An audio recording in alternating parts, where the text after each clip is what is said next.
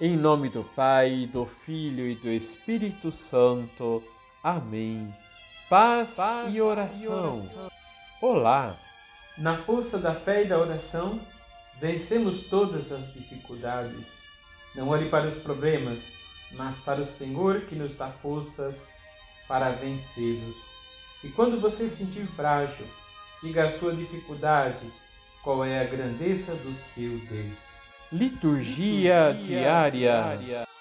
Santa Isabel da Hungria era a segunda filha de André II, rei da Hungria, e da rainha Gertrudes, e nasceu em 7 de julho de 1207.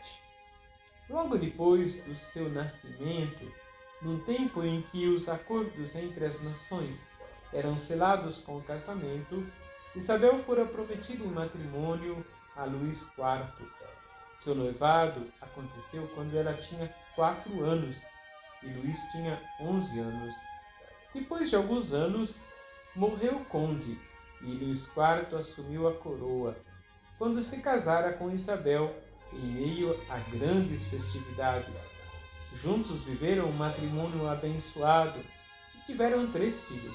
Isabel era uma mulher de oração de forte espírito de caridade e por isso mesmo generosa em meio aos sofrimentos, muito preocupada com o bem do povo. De sua parte, o Senhor sempre a acolhia. Seu marido Luís, a caminho da cruzada, faleceu de peste em Oranto, fato que a fez sofrer muito. Os seus cunhados expulsaram Isabel com os filhos do castelo, em pleno inverno. Ajudada por um tio que era bispo em Bamberga, Isabel logo foi chamada para voltar à corte, e seus direitos, como os dos seus filhos, foram reconhecidos.